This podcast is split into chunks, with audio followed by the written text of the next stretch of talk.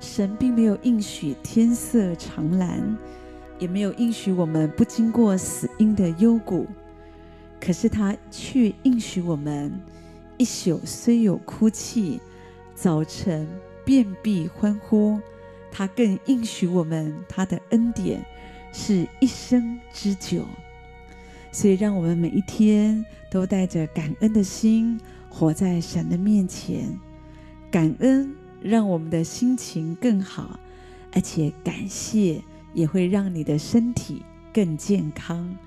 一个常常感谢的人，是一个幸福的人，也会是一个更健康的人。在圣经里面有许多的地方提醒我们感谢的重要性。圣经说：“应当一无挂虑，只要凡事借着祷告、祈求和感谢，将你们所要的告诉神。”所以神说：“不要挂虑，不要担心，不管你有什么困难。”你只要祷告，只要祈求，只要感谢，跟神说，神会帮助我们。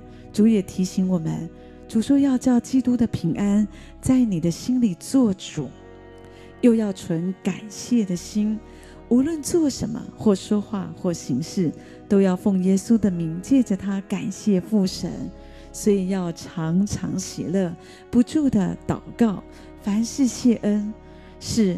所以，让我们常常在凡事，在每一件事上，我们要存着一个感恩的心。凡事，每一件事，好事不好的事，糟糕的事，我们就感谢神。这里说要让基督的平安在我们心里做主。所以，当你感谢的时候，你就是在跟神说：“主，我相信你要掌管这件事。主，我相信这件事在你的手中。”我可以很放心。美国有一个电视记者，他也是一个主持人，他叫做戴博拉·诺维尔。那他是采访过许多成功的人，所以他最后他做出一个结论，他说这些成功人士的共同点就是他们都懂得感谢，是感谢。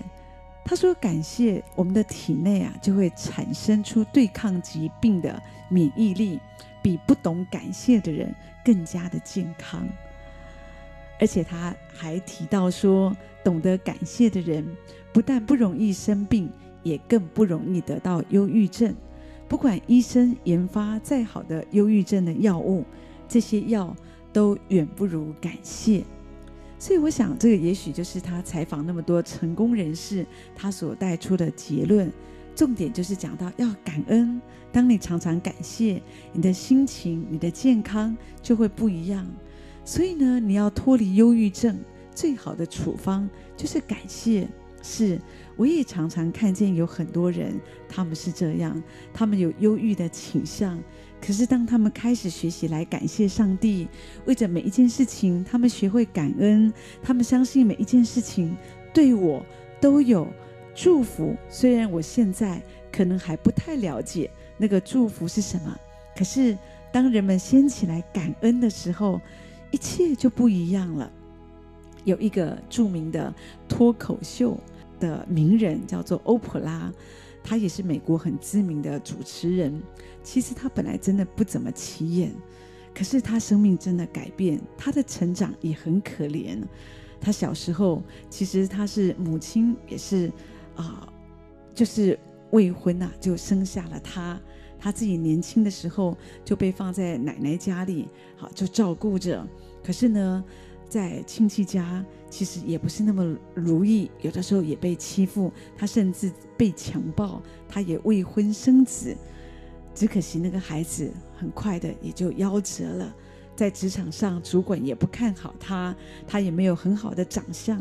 可是他信耶稣以后，他开始过着一个感恩的生活，一切都不一样。上帝改变他，上帝祝福他，所以你知道他的人生有一百八十度的改变。